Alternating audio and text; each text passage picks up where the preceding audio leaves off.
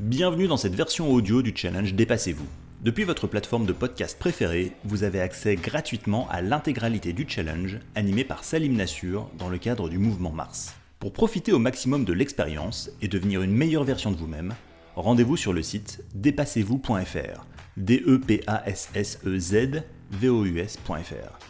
Vous y trouverez les défis du jour, les rituels quotidiens, les ressources essentielles et vous pourrez aussi échanger avec notre communauté en toute bienveillance. C'est là aussi totalement gratuit. À présent, place à Salim.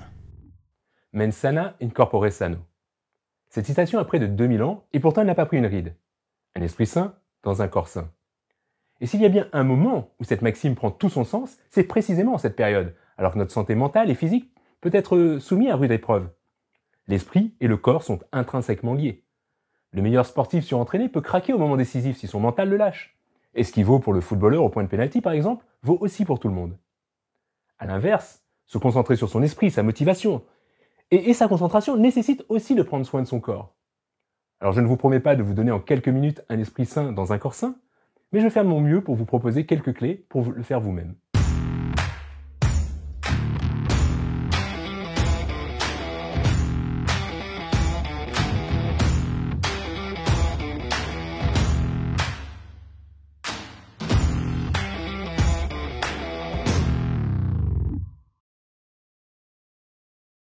La santé se définit comme un état de complet bien-être physique, mental et social, et non pas simplement une absence de maladie et d'infirmité.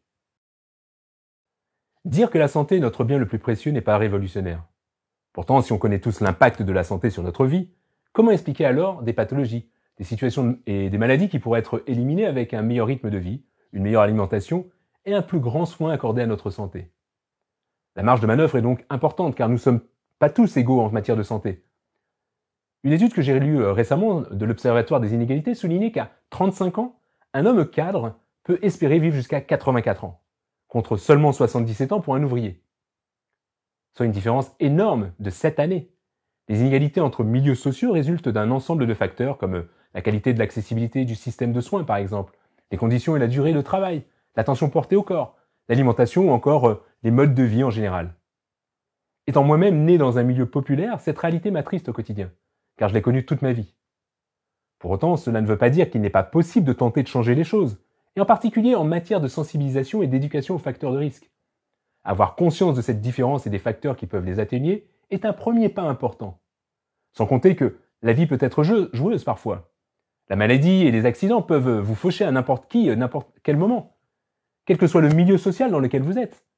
Quand je me suis retrouvé par exemple dans le coma à 19 ans, alors que je ne m'étais jamais senti plus en forme, la situation fut brutale. Pour autant, faut-il vivre en permanence en sachant qu'une épée de Damoclès peut nous tomber dessus à tout moment? Non, bien évidemment. Mais en faisant attention à sa santé, on parvient, à oublier cette épée et même à la laisser derrière nous.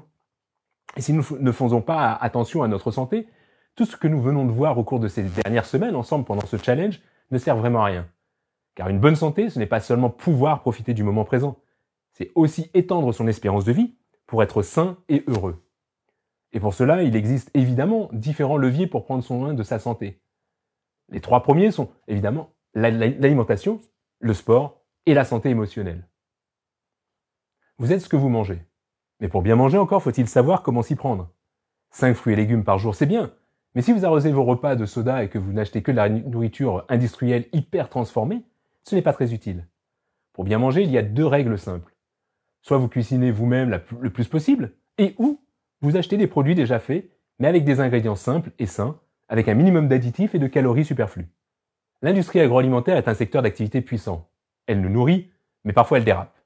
On se souvient tous des lasagnes à la viande de cheval, ou du lait infantile contaminé au salmonelle, ou du fipronil dans les œufs, ou encore du poulet aux dioxines. D'ailleurs, pour en savoir plus, je vous invite à lire le livre Vous êtes fou d'avaler ça, écrit par un ancien salarié de l'agroalimentaire. C'est passionnant et effrayant à la fois. Reprendre la main sur son alimentation est indispensable pour être en bonne santé. C'est une des raisons euh, qui fait que je suis devenu végétarien depuis quelques années. Attention, je ne dis pas que c'est bien ou mal de manger de la viande.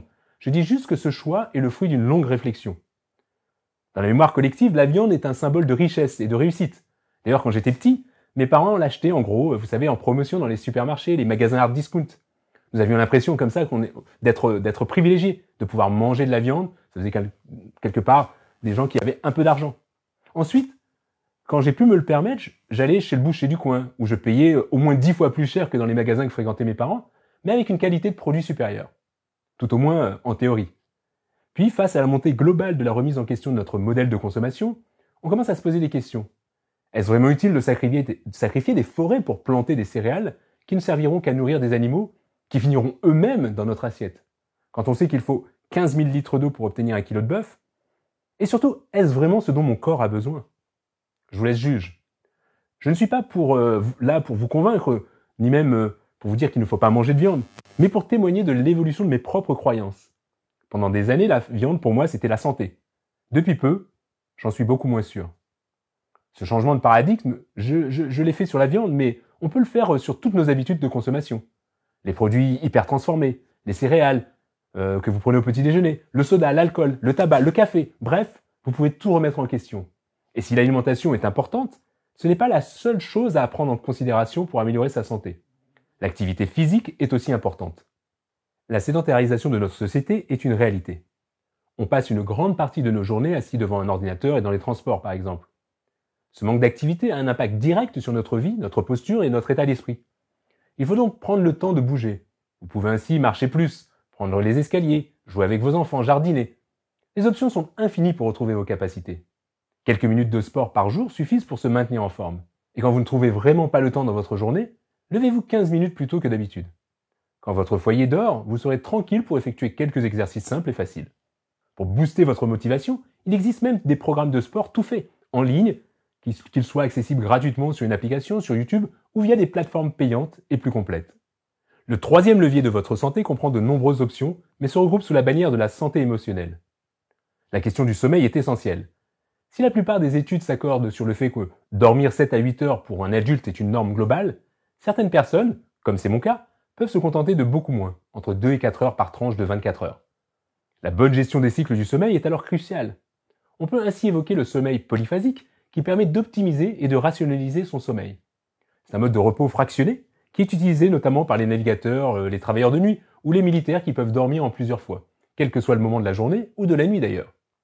En maîtrisant le sommeil polyphasique, on peut entraîner son organisme à dormir moins et uniquement sur des cycles de sommeil réparateur qui représentent la plupart du temps environ 40% du temps de sommeil normal. Il y aurait énormément de choses à dire sur le sujet. Euh, j'ai lu énormément de bouquins sur la question, et je vous encourage d'ailleurs à vous renseigner pour en savoir plus si le sujet vous intéresse. En matière de santé émotionnelle, on peut aussi parler de méditation et de pleine conscience, qui, chez certaines personnes, apaise profondément l'esprit et permet de se reconnecter avec soi-même.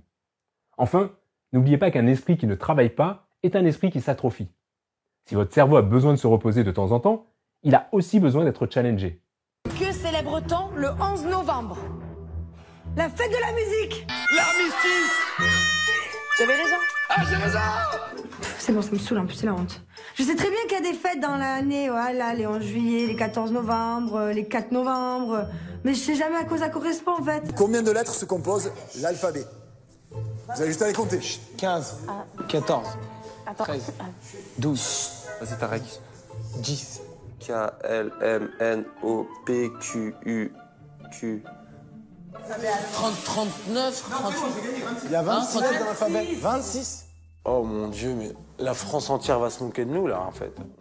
Oubliez la télé-réalité, les séries à gogo et les vidéos de chats sur YouTube. Ça ne vous fait rien de bon. À part vous faire perdre votre temps, c'est plat et inutile. Pourtant, il est toujours possible de se divertir et d'apprendre en même temps.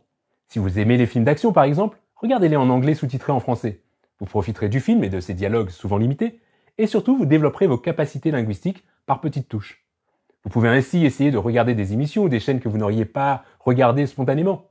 Un documentaire sur l'alimentation, une pièce de théâtre, un reportage économique. En sortant ainsi de votre zone de confort, vous habituez votre cerveau à davantage d'agilité et de curiosité.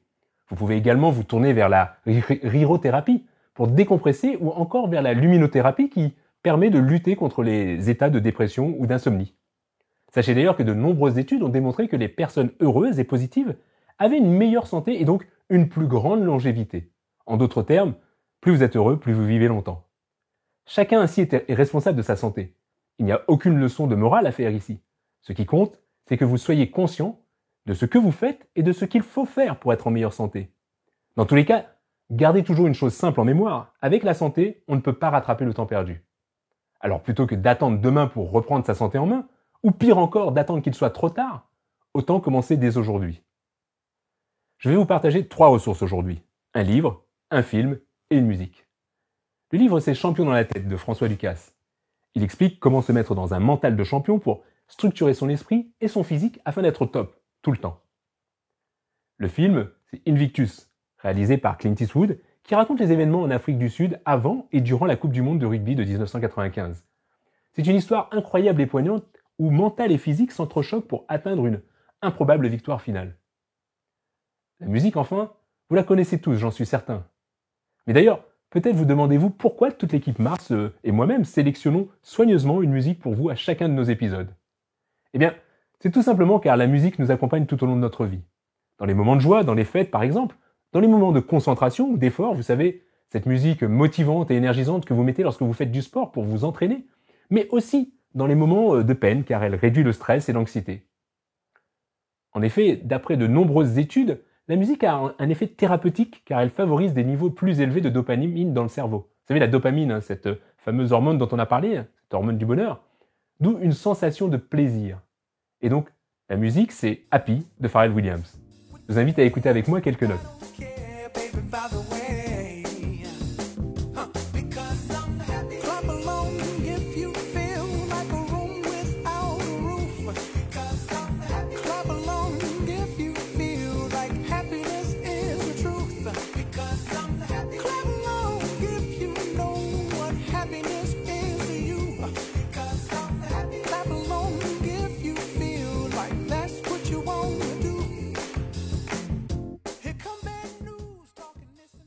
Pour le bonus digital, je n'ai pas une, mais trois applications à vous présenter.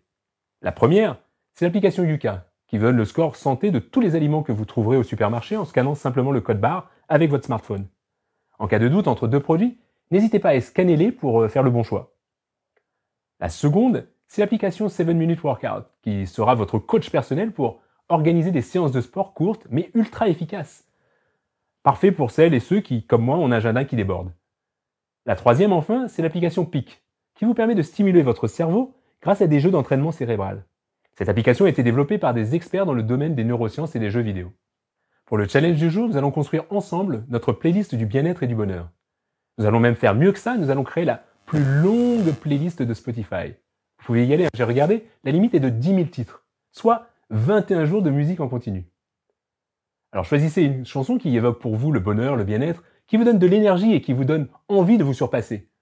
Une fois euh, votre ou vos chansons sélectionnées, encore une fois, il n'y a pas de limite, partagez le titre et l'interprète sur notre groupe privé Facebook et ou sur Instagram, via Deezer, Spotify ou Apple Music, en fonction de ce que vous utilisez habituellement. En n'oubliant pas de mentionner MarsFR et de mettre le hashtag Dépassez-vous. Et bien évidemment, je vous invite à aussi ajouter directement votre titre à notre playlist Spotify. Le lien se trouve dans la description de la vidéo. Je vous quitte donc en musique et vous donne rendez-vous demain pour la dernière vidéo du challenge. D'ici là, dépassez-vous. Pour profiter au maximum de l'expérience et devenir une meilleure version de vous-même, rendez-vous sur le site dépassez-vous.fr. D E P A S S E Z V O U S.fr.